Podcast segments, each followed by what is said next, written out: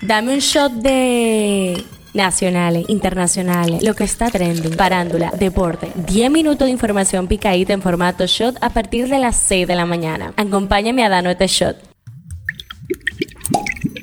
Buen día, feliz viernes 24 de noviembre, soy Gabriela de Lao y esto es el Shot Diario, el tema que está caliente aquí. El Centro de Operaciones de Emergencias informó este jueves que de manera oficial se eleva a 30 las personas fallecidas por los aguaceros e inundaciones generados por el disturbio tropical que afectó el país durante el pasado fin de semana. El tema que está caliente allá. La televisión estatal norcoreana emitió ayer por primera vez la grabación del lanzamiento del satélite espía que el país asiático logró poner en órbita el pasado martes, lo que ha incrementado aún más el desencuentro entre las dos Coreas. Hasta ayer KCTV solo había emitido fotografías fijas del lanzamiento que se llevó a cabo en la noche del martes, una hora antes de que entrase en vigor la ventana que Corea del Norte notificó a autoridades marítimas para que se restringiera la navegación en áreas donde podrían caer restos del proyectil. Esto es lo que está trending. El procurador adjunto Wilson Camacho señaló este jueves que el ex procurador de la República, Jan Alain Rodríguez, debe concentrarse en defenderse de la sólida acusación que el Ministerio Público ha presentado en su contra, misma la cual no se refiere a sabiendas de que no cuenta con elementos que le permitan defenderse. La Fiscalía pide nueve años de cárcel para el ex del Barça, Dani Alves, acusado de un delito de agresión sexual por violar presuntamente a una joven en una discoteca del Barcelona el pasado mes de diciembre y una indemnización de 150 mil euros para la víctima. El Gabinete de Política Social de la Presidencia realizó la tercera graduación del programa de formación técnica para jóvenes denominado Oportunidad 1424, del cual egresaron más de 3.000 estudiantes. El antiguo ministro británico Tony Blair está en el país y se supone que en tareas de mediación entre la República Dominicana y Haití. El ex líder laborista fue visto en el Ministerio de Relaciones Exteriores donde se reunió con el canciller Roberto Álvarez. Politiqueando en Chin. La senadora del Distrito Nacional Farideh Raful aseguró que el Partido Revolucionario Moderno no ha anunciado quiénes serán los candidatos a las seis senadurías que se reservó, incluyendo la suya.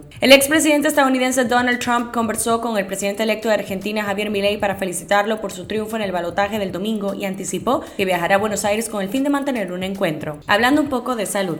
El viceministro de Salud Colectiva Eladio Pérez informó este jueves que las autoridades de salud pública siguen de cerca el reciente incremento en casos de enfermedades respiratorias y de brotes de neumonía infantil reportados en China. Un show deportivo. David Ortiz, Manny Ramírez, Adrián Beltré, Carlos Beltrán y Bob Abreu son los nuevos exjugadores que serán exaltados a la décima clase del Salón de la Fama del Béisbol Latino el próximo 4 de diciembre en Punta Cana. Pasa en TNT, pasa en el mundo. El alcalde de Nueva York, Eric Adams, ha sido acusado de agresión sexual en un caso que se remonta a 1993 en una denuncia amparada en una ley que expira este jueves y que permite a las víctimas de violencia sexual denunciar a sus agresores aunque los hechos hayan prescrito. Según la acusación presentada vía electrónica el miércoles por la noche, la denunciante, de la que se desconoce su identidad, acusa al alcalde de agresión sexual, lesiones y discriminación laboral por razón de género y sexo de la demandante, represalias, en entorno laboral hostil e imposición intencionada de angustia emocional, cuando ambos trabajaban en la alcaldía de Nueva York, según varios medios de prensa locales. En la farándula, los protagonistas de la serie infantil El Manual de Ned, emitida desde el 2004 hasta el 2007, Devon Kirkheiser, quien le daba vida a Ned Bigby, y Lindsay Quien interpretó a Jennifer Mose Mosley, hicieron una fuerte revelación en un podcast. Los actores confesaron que mantuvieron relaciones sexuales en el set mientras eran compañeros de rodaje de la serie de Nickelodeon. ¿Sabías que? El fiscal general de Venezuela, Tarek William Saab, informó este jueves de la exhumación del cadáver del cantante de rap y hip hop venezolano Tyrone González, conocido como Cancerbero, para el esclarecimiento de su muerte en 2015 que medios locales atribuyeron entonces a un suicidio. Estreno del día. Este jueves las salas de cine se iluminarán con el estreno de la esperada película biográfica Freddy, dirigida por el cineasta Giancarlo Veras Goico. Cifra del día: 8.605.151. La Junta Central Electoral informó este jueves que 8.105.151 dominicanos podrán ejercer el derecho al sufragio en las próximas elecciones municipales del 2024.